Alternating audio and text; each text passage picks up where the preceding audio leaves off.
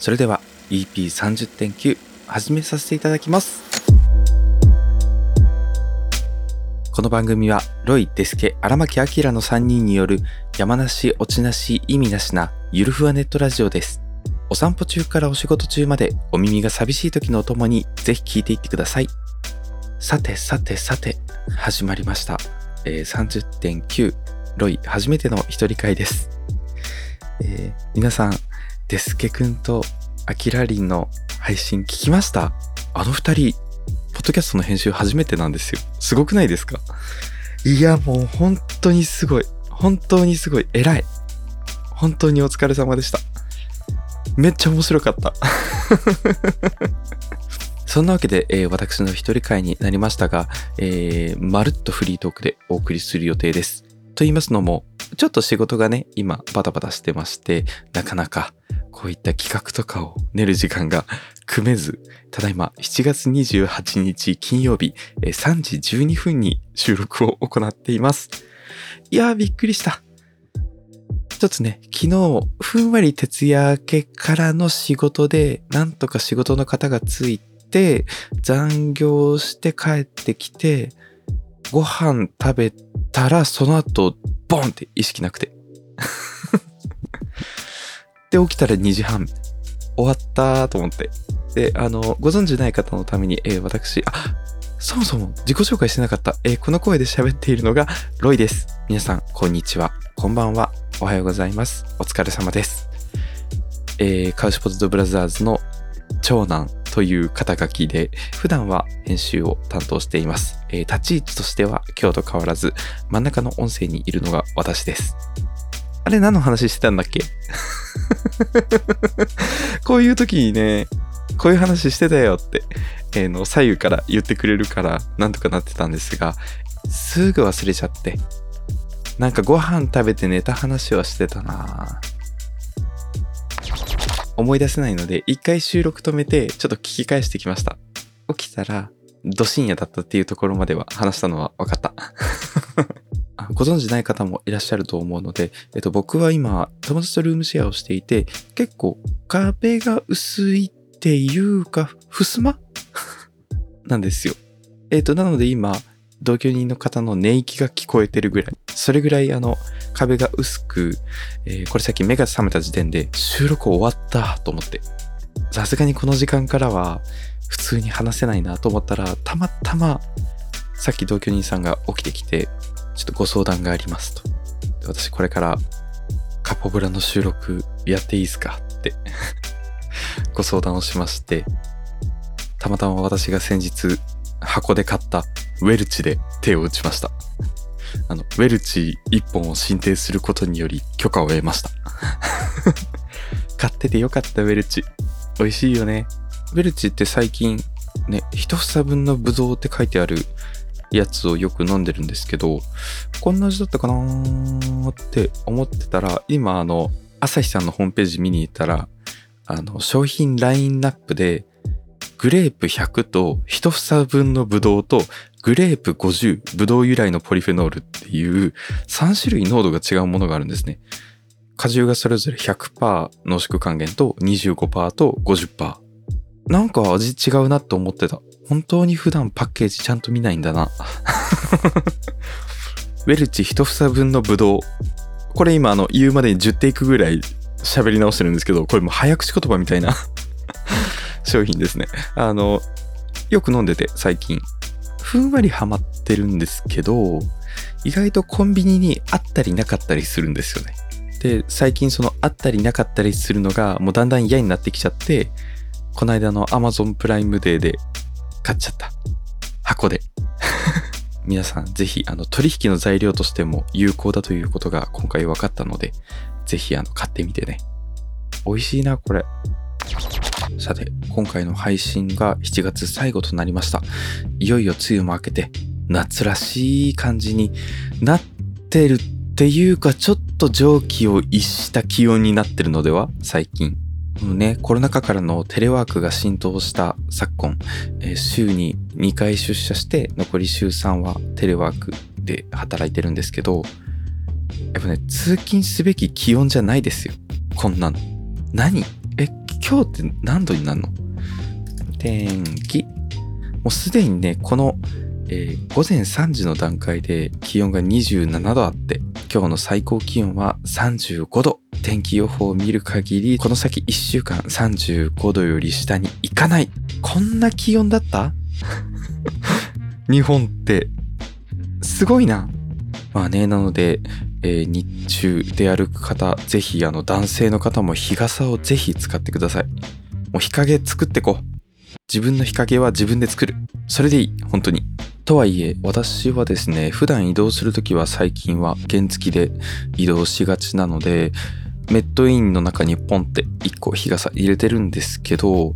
日中動くのは移動中の間だけブーって移動したらすぐ室内入っちゃうから、なかなか日傘の出番がないんですが、やっぱ日中運転してるだけでもうじりじり焼けるのをすごい感じて、ハーパン履いてたらもう太もものちょい上ぐらいまでバキバキに日焼け止め塗りますもんね。私の SPF は2万ですみたいな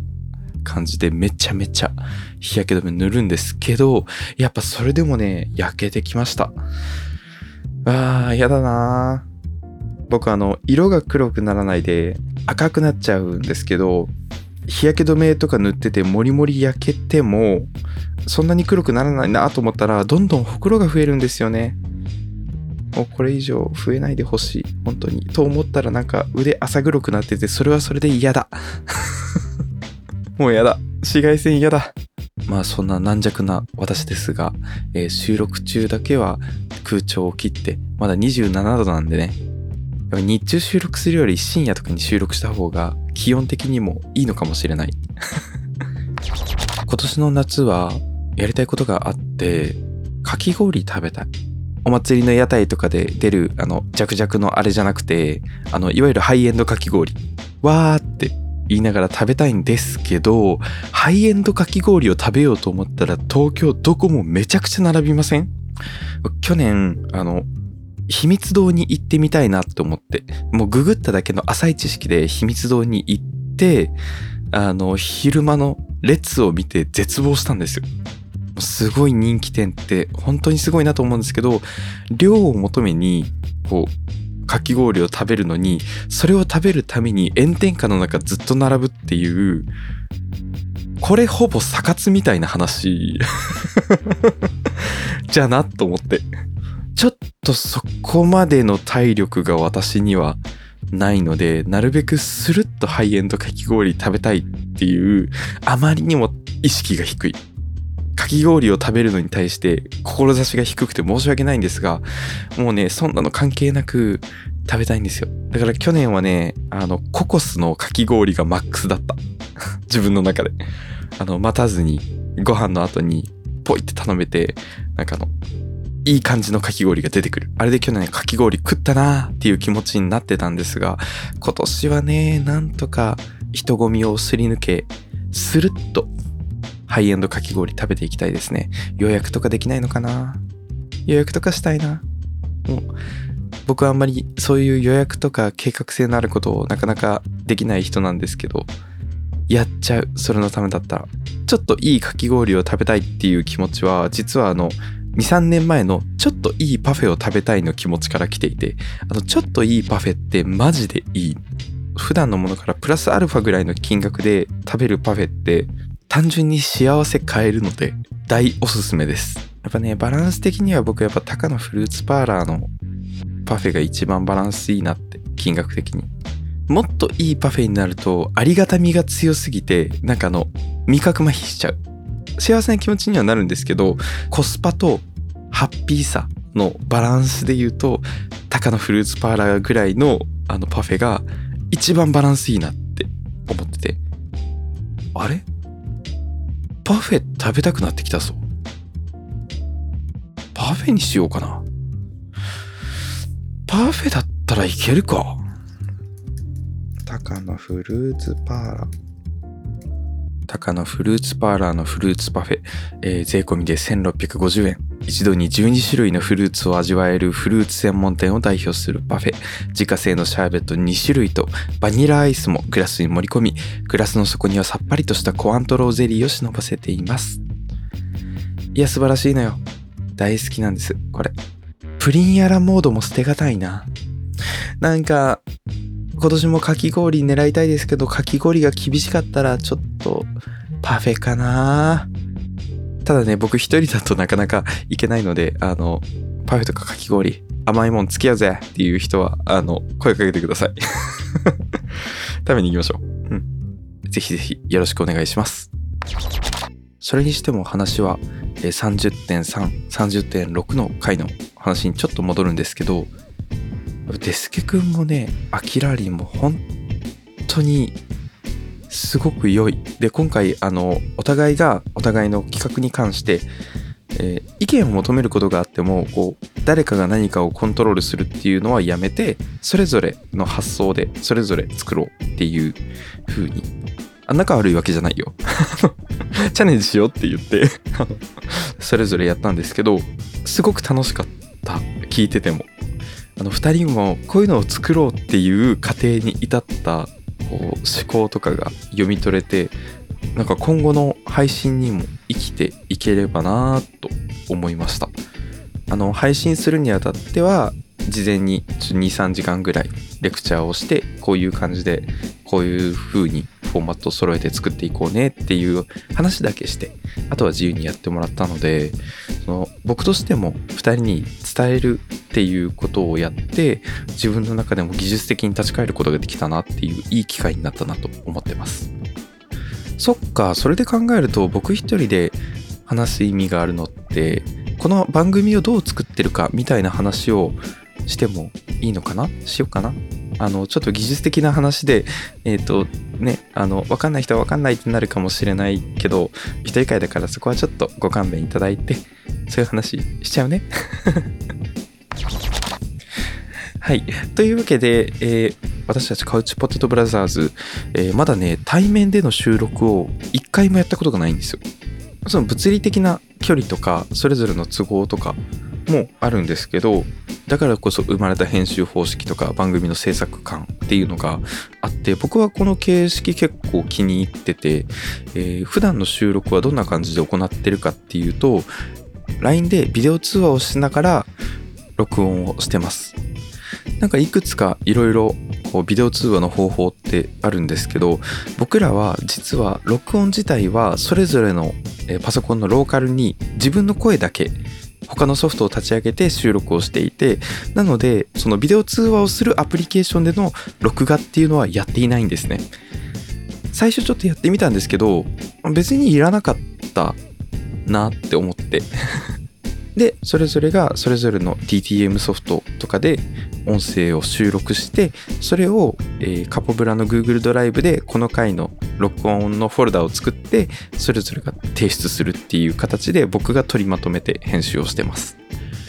ビデオ通話の録画とかじゃないんだったら3人が3人、どのタイミングで話してるのか分かんないんじゃないっていう話になるんですけど、それは収録前にそのタイミングを揃えるっていう作業をしていて通話しててじゃあそろそろ収録始めよっかっていう時にタイマーで20秒とか30秒とかで設定して画面で2人に見せて。でそこで、画面を見ながらカウントダウンしてもらってます。それだったらあのビデオで見てるリアクションとかのタイミングでどれぐらいの感じで見えてるのかとかタイムラグがどれぐらいあるのかとか僕は聞きながら一緒にカウントダウンをしてで編集に入る時にそのカウントダウンをもとにタイミングを揃えてます。この方式でね30回ぐらいやってみて、まあ、だいぶ自分たちの収録だったらもうこれでいいかなと思ってます。で、えー、とやっぱりこう LINE での通話をすると回線のラグがあったりとか、まあ、そういったところでコミュニケーションがこうテンポよくできないとかそういうのはもう全部編集でカバーしちゃえばいいやって思ってて結構そういった意味ではバスバスに切ってますね。バスバスに編集してます。3人で喋ってるとリアクションがかぶって全員が何言ってるか分かんない。まあその何言ってるか分かんないのが面白かったらそのまま残すんですけど聞いている方にとってそこの情報が咀嚼できないのはあまり良くないことなので聞こえるようにタイミングを調整したりも行ってます。なのでこれは対面ではそれぞれ録音する声に自分以外の声も入るのでなかなかできない方法だとは思うんですけど僕らはそれぞれ自分たちの声だけ収録してるのでそういったパワープレイな編集がかなりできる状態でそうなってくるとねあのエディターとしては結構編集するのに凝っちゃうんですね良くないことだなと思うんですけどこれすごい楽しくなってきちゃってあのある程度見切りをつけながら 編集をしてます。でも、本当に全く同じリアクションでハモったりとか、収録で本当にやってる時とかがあって、そういう時はふふって思いながら、そのまま残してます。でもね、2人がね、とてもお話しするのが上手なので、僕1人だけだと、バカスカに NG がいっぱいあって、切って繋いでるんですけど、もうね、2人はね、そういうのは少ないんでね、ほんと、あの、手がかからない2人で助かってます。いつもありがとう。さて、録音としてはね、そんな感じでそれぞれ、えー、普段使ってる録音用のソフトを使って行っています。ちなみに、えー、私、ロイは、えー、この収録の際には Adobe Audition を使ってます。普段音を触るときに僕は Pro Tools か Logic を触りがちなんですけど、まあ、収録に関しては音質をめちゃくちゃこだわったりとかしてるわけではないので手軽にオペレートができてなおかつ作業の互換性のことを考えるとオーディションでやっておいた方がいいかなっていうのとデスケ君アキラリンも Adobe 使ってる身なので僕がオーディションで使ってた方が何か技術的な共有がある時に一番スムーズかなっていうのもあって Adobe Audition 使ってますただ Adobe Audition でのオーディオの収録って本当にトラック立ち上げて1本撮って終わるだけなので、それ以外の編集作業とかはここでは一切やらないようにしてます。これちょっとまた後で話しますね。また後でっていうかその話をこれからするんだわ。えっと、Adobe Audition で僕は撮ってるんですが、まあ、それぞれのソフトで収録した、えー、トラックをドライブに共有してもらってます。ちなみに収録の形式は、えー、16ビットの 48kHz で、それぞれ収録はモノラルで行ってます。カウチポテトブラザーズは3人で話すので、やっぱりあの、パン振りとかして、あ、パン振り、えっ、ー、と、音の聞こえてくる左右の位置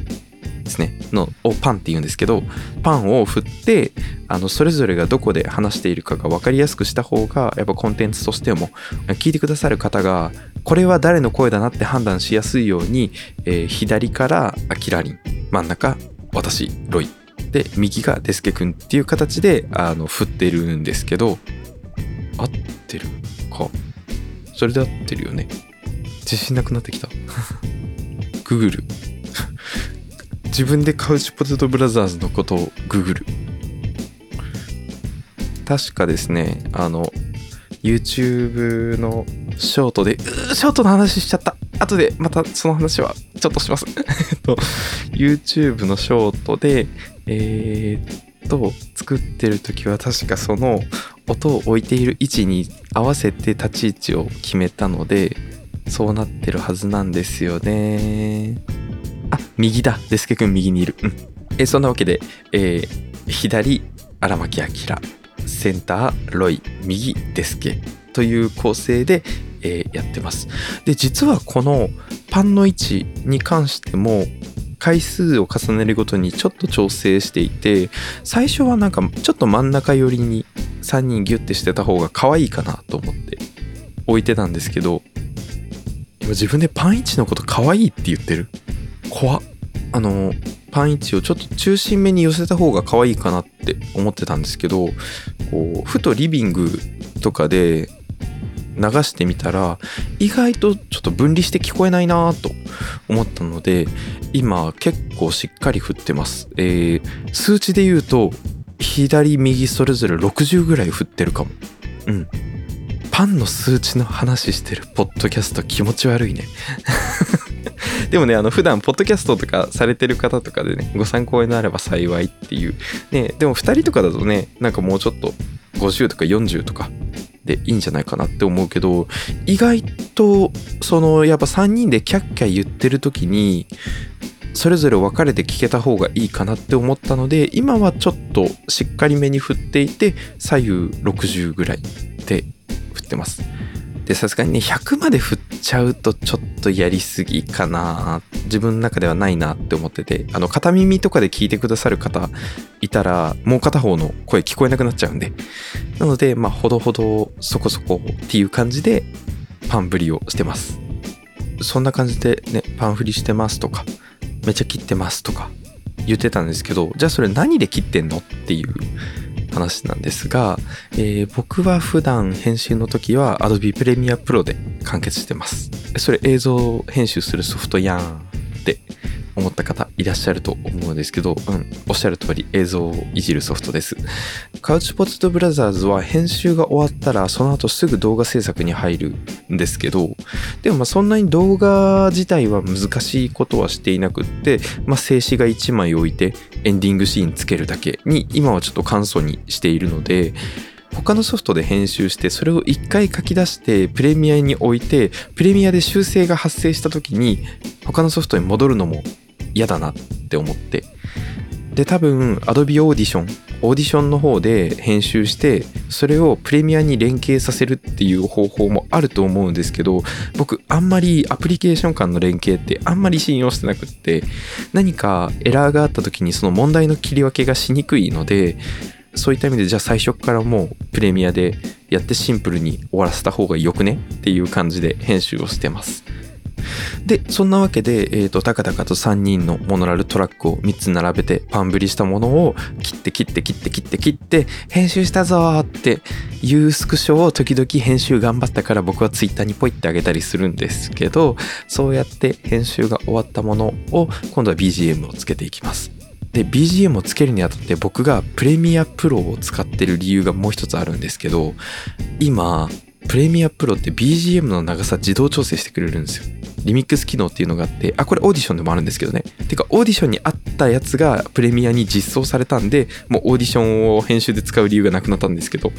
オーディオのトラックを置いてこの長さぐらいにまで編集してっていうのを指定すると勝手につなぎやすいところからループで作ってくれるんですよ、まあ、例えば1分のトラック作ってこの音源でっていう風に指示を出すと AI がそこ頑張ってくれてちょっと1分ジャスト難しかったんですけど一番近くて58秒ぐらいっすとかこれちょっとループの仕方さちょっと微妙だからちょっともっとなんか緩急つけたりしてとか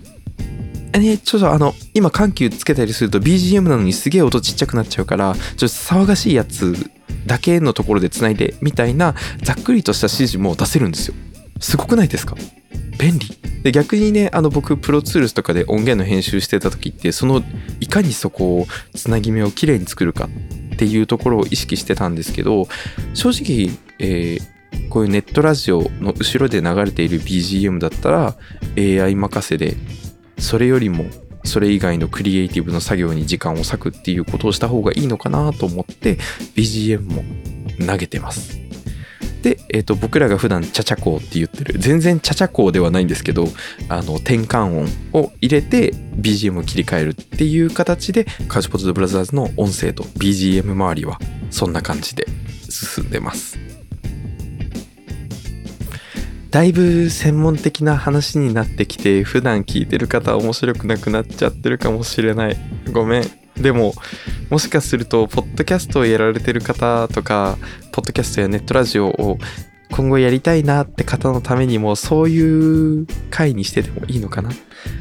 それにしてもそういったノウハウを伝えるには私の話はすごく脱線が多くて申し訳ないんですが、えー、わかんねえよっていうことあったらね、全然ロイに聞いてください。あの、説明できる範囲だったら説明するし、えー、ただ私は何かリファレンスを持ってやってるとかじゃなくって、01で作ることがカウチポテトブラザーズの意味があることかなって思ったので、自分の経験から組み合わせて作っているので、逆にもっとこうした方がいいよっていうのがあったら、ぜひ教えていただきたい。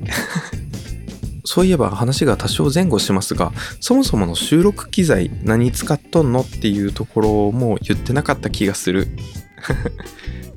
えっとですね、えー、カウチポテトブラザーズ初回の収録から僕の収録機材を変わっていなくって、えっ、ー、と、オーディオインターフェース、あの、パソコンにこの音を変換して録音するためのインターフェースは、えっ、ー、と、MOTS の M2 っていうインターフェースを使ってます。僕がある程度使いたい最低限の機能をちゃんと備えててなおかつ USB-C で動いてくれるインターフェースなので当時の僕にとってちょうど良かったなっていう感じで使ってるものですでマイクに関しては、えー、初回からずっと使ってるのが、えー、手話っていうブランドの β87A っていうボーカル用のコンデンサーマイクを使ってます。えっと、僕実はあのライブとかすることがあって、いくつかマイクを持ってるんですけど、これが一番無難かついい感じなんですよね。僕の中で。もうある程度の音にしてくれてるので楽っていう気持ちがあります。こういう状況に合わせてどういうマイクで撮ったらいいかっていうのはいっぱいあるとは思うんですけど僕が β87A を使っているのは一番は手軽だからっていうところですね。あのラージダイヤグラムって言ってあのなんかほらあのでっかいマイクとかも持ってはいるんですけど3人で通話してパパッと撮ろうっていう時に防湿庫からポンって出してガチってつないでよしこれでいくかっつって。あの取り回しがしやすい点で普段のライブで使ってるマイクをそのまま使っちゃってるって感じ。でねあの最近はねライブより圧倒的にカポブラの収録で使っていることが申し訳ないんですが、えー、私あのちょうど告知させていただきますが8月26日ライブあるんでその時にこのマイクはやっとライブ用のマイクとして久しぶりに役割を果たしてくれることかと思います。ぜひ聞きに来てね。というわけで、えー、その β87A の前にポップガードって言ってあの人の声ってどうしても息が入るのでそれが直接当たるとボンって言っちゃう。それを防ぐためにポップガードっていうなんか布みたいなストッキングみたいなやつを前にかませてます。個人的にはね金網の網網のやつが大好きなんですけどまあちょっと普段の日常で部屋にずっと適当に置いておくにはちょうどいいポップガードがあるのでちょっと安物を買ってそれをもう消耗品として使おうと思いながらやってます。マジでね安物なんでね買ってセッティングしたその日に端っこのプラスチックがパンって割れたんですよ。でもまだ動いてくれてるからしばらくはこれでいいかな。まあお部屋で誰に見られるわけでもなし。そんな感じで、えー、カウチポテトブラザーズの収録をやっています。ちょっと順番前後しちゃったけどそうやって収録して編集してで、えっ、ー、と、音源の書き出しをかけつつ、映像の書き出しもかけて、っていう感じでバタバタと仕上げています。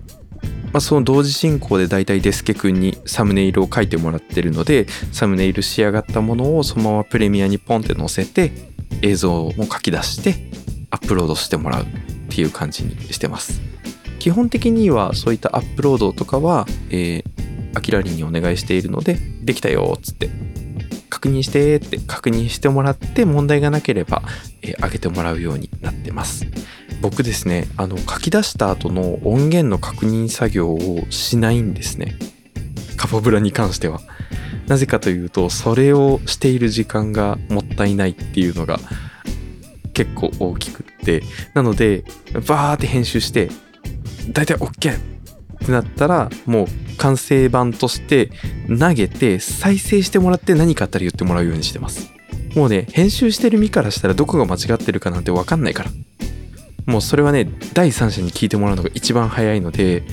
あとは僕がそういったファクトチェックがあんまり得意ではないこともあるので、そういった意味でその確認作業っていうのを他の2人にお願いしています。まこういったチームワークでなんとか 作る、もうね、おた、なので普段のね、こういったラジオ音源、ポッドキャスト音源を作るにあたって、2人の力が必要不可欠です。本当に。でもね、その2人が今回編集もやってくれて、で、それぞれがね、なんかいろんな気づきがあったみたいで、いいことだなぁと思ってます。さて、そんな感じで音源の収録、編集も行ってるんですが、そうだ僕がプレミアプロを使ってるもう一つの理由がある程度のその会話のノイズ処理とかのプリセットが優秀なんですよ。優秀っていうか結構感覚的にいじれてある程度の音源補正ある程度の音質の補正をするのが手軽なのでっていう理由でも使ってます。今ね多分お隣にトラックが来てるんですけどゴリゴリトラックの音してて4時だよ今。あの近くでトラックがずっとあのエンジンつけたまま止まってるんですけどこういったある程度の雑音ぐらいだったら多少はやってくれるのでポッドキャストの収録でね遠くで音が鳴っててこの近くで僕がマイクで喋ってるような音源に関してはプレミアの補正で十分かなーって思いながらやってます。ボーカルの補正とかだとねそんなわけにはいかなくってすっごい丁寧にやるけど喋りだしな うん喋りだしなつって。そこに手間をかけるんだったら多分カットとかそっちの方にエネルギーを割きたいなという気持ちでパパパーっとやってます。これ楽しい？ごめん。本当にごめん。僕の回つまんなくてもいいから一部のめちゃくちゃためになる人に刺さればいいなと思って話してる。ごめん。なんかエッチな話とかする？チャットレディーみたいなこと言った。ごめん。まあまあそんな感じで、えー、カウチポテトブラザーズの番組は作られていてそうさっきあの衝突ってうーって言ってた話なんですがあのハイライトですね。あのカウチポテトブラザーズ実はエピソード012とハイライトを作ってましてカウチポテトブラザーズとして動き出した時にこういうのあった方が絶対にいいじゃんっていう消費者の意見としてはあった方がいいと思って作ったんですがあの生産者の意見としてはこれマジで大変。というかあの僕がこれを手軽にパパッとできるみたいなあの能力がまだないのが申し訳ないというか1分2分の映像作るのとカポブラの1本分の配信作る労力ってあんまり変わりないというか何だったらカポブラ1本分作る方がまだ手軽 なんです。だからねこれやっぱね隙間時間にやるにはちょっとあのよいしょ入りすぎるというかこうなんか終日1日空けて「しやるか!」っつってやんないとできない。やれって話ですか？やった方がいいよね。本当はね。本当はやった方がいいけど。でもねでもね私もこの1年少しずつあの使ってるソフトの習熟は進めていって逆にこうできることも増えたりとか。したのでまたこれをねあの反映させていきたいんですが今んとこまだちょっとステイ。あのやっぱ反響があればやりたいんですがっていうことなのよ。まあねでもね反響がある前提でコンテンツを作ろうとしてる時点で愚かなのかもしれない。こういったもんはね誰から何を言われようと関係なくね作れないとダメなんです。やさぐれちゃってる。だってもう4時半だもん。4時半になったらもうこんなやさぐれ方もしますよ。収録尺で見ると全然でしょ。私ねずっと喋ってめちゃくちゃ NG でめちゃくちゃ切ってるんですよ。だからね、まあそういったところにもくじけずにものづくりをしていければいいかなと思っています。カポプラの番組制作で言うと技術的な面ではそんな感じかな。で、あとは一応3人で、えー、話す内容をざっくり決めるためにも、えー、収録前に台本をざっくりと作ります。つってもあの、一語一句何を喋るとかそういうもんじゃなくって、あの、いただいてるお便りどれを読むかとか、ああの本当にざっくりだから冒頭と最後とあと真ん中でこれ話したいねとかそれぐらいのざっくりとした台本を作っててそれに沿って収録をしてってるっていう感じです他のねポッドキャストとかの番組さんって結構その2本撮り3本撮りするって伺ってて半端ないなって思ってるんですけど私たちはだいたい収録始める前に「最近どう?」とか「元気?」とかもうね、収録しようって、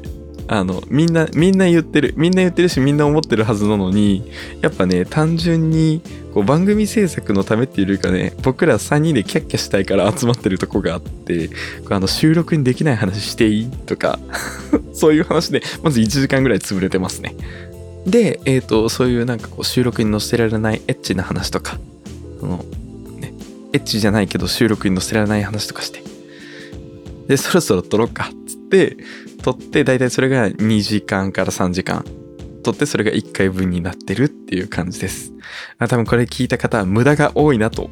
思っていらっしゃると思うんですがでもねあの美味しい味噌汁を作るには鍋いっぱいに作ってちょっとずつ調整してその一杯の味噌汁を作った方がやっぱね細かい味の調整ができるようにいっぱいの収録時間から切って作った方が面白いもんできるかなみたいな気持ちでやってます。あの、所詮我らね、素人が3人喋ってるので、話のプロではないっていうことを、あの、3人とも自覚はしていて、あの、話のプロでないからこそ、熱量とか、創意工夫とか、そういったものがないと、こう、聞いてくださる方にお届けできるものにできないなという意識で3人やってます。うわ意識高いポッドキャストみたい。でも、違うよ。思い出作りみたいな感じで世に放つ放つみたいな感じで作ってる、えー、カージュポテトブラザーズですがでもやっぱりね世に放つっていう形にするには、えー、それぞれ3人とも一応クリエイターとしてね一応クリエイターとして、えー、活動もしているので、えー、ちゃんと受け手のことを考えて作ろうねっていうことを、えー、つどつど言いながら3人で作ってます。考えれてるかな？さてさて、ちなみに番組制作には、えー、私たちには不可欠な便り、いつも本当にありがとうございます。たくさんくださって、あのね、今日の茶柱も通常のお便りもたくさんいただいていて本当にありがたいです。そして2022年3月台からえいただいているお便りで未だに読めてないものもあります。それは本当にごめんなさい。なるべく全ていただいたお便り読もうとしてるんですが私たちがあの普段の話をしながらお便りのご紹介をしているのに対してあのペースがペースが。ごめん。でもあのお便りを読むだけの番組にするのも違うよねって言ってそんな感じでやってます。ごめんね。そういった意味ではこう番組の構成をしていくにあたってあ今日このお話をベースにお話ししたいみたいなのでお便りを選ばせていただいている部分もあって読まれるかなってずっとそわそわする気持ちありますよね。うん、制約みたいなこと言っちゃった。そういった方にはちょっとあのさっぱりめに投げてもらったもの読んでいいじゃんっていう今日の茶柱っていうコーナーございますので、えっと、これは収録するタイミングまでに送っていただいてるやつは全部必ず読むよっていうやつです。文字制限あるけど全部読むよ。で、ちょっとさっぱりめだけど、みんなハッピーなことを共有してくれよなっていうお便りなので、なんか以前出したけど、まだ読まれなくてそうそうするし、読まれたい読まれたいよっていう人は、あの、ぜひ、あの、こちらの茶柱の方にいただけると嬉しいです。茶柱に誘導してるわけじゃなくて、通常のお便りもすごい、あの、ありがたいんですけど、たくさんね、お便りいただいててね、この収録を始める前にも、なんかロイ名指しで一人だけに聞いているお便りがあったら、それを読んじゃう回にしてもいいのかなって思ったら、そういうものがほとんどないんですね。こう皆さん本当にお気遣いいただいて、3人に質問をしていただいてる。本当にありがとうございます。もうちなみに今、お便りがどれぐらい来てるかっていうと、ちょっとあの、正確な数は出せないんですが、言っちゃうね。ざっくり今までいただいてるのが、えっ、ー、と、300超えてるぐらい。320ぐらいなのかな？大体。いや、本当にありがたいことです。なので、茶柱と普段いただいてるお便りをベースに番組を作っていきつつ私たちのこう日常のこととかをご紹介したりとか私たちの普段の雑談をキャッキャッするみたいな、えー、カウチポテトブラザーズという番組形態はしばらくこのまま続いていくのかなと思ってます。ね、あのおかげさまで本当にもう1年以上活動ができてオフラインイベントもやらせていただいて、えー、2年目に突入しました。そんなこんなでカウチポテトブラザーズやっちゃります。っていうかめちゃくちゃ真面目な話で終わっちゃったけどコントラストえぐない？下調べちゃんとしたデスケ君とあのアキラリナの自由形の形に対して私これで大丈夫なのか？すごいな。一人で収録するとこんな不安に苛まれるんだ。さて、カウチポテトブラザーズ30.9いよいよ終盤となってまいりました。えー皆さんいかがでしたか、えー私もかなり探り探りでお話をしていましたが、とてもいい機会になりました。こういった我々カウチポテト、めっちゃ鳥が鳴いてる。朝チュンじゃん。え、そんなに鳴くんだ。すごいこれ入ってるかな音。え、うん。あ、すっごい鳥鳴き出した。どうしよう。えーそんなことで朝になりましたが、私たちカウチポテトブラザーズ、今後も何か思いついてこういうのやってみたいな、みたいなのがあればチャレンジしていきたいと思います。とりとめない話でしたが、えーお付き合いいただき嬉しいです。ありがとうございます。次回からはね、3人でまたお送りするので、ぜひぜひ聞いていただけると嬉しいです。ということで、えー台本通りのエンディングコールやっていこうかなと思います。皆さん、最後まで聞いてくださってありがとうございました。この番組では皆さんからのご質問や話題に挙げてほしいトピック、今日の茶柱などお便りを募集しています。番組の概要欄に記載されている Google フォームからどしどし送ってください。また、Twitter のハッシュタグ、カポブラで感想などをつぶやいていただけると励みになります。YouTube で聞いてくださっている方は、ぜひコメントやチャンネル登録、高評価もよろしくお願いします。それではまた次回、今度は3人でお会いしましょう。バイバーイ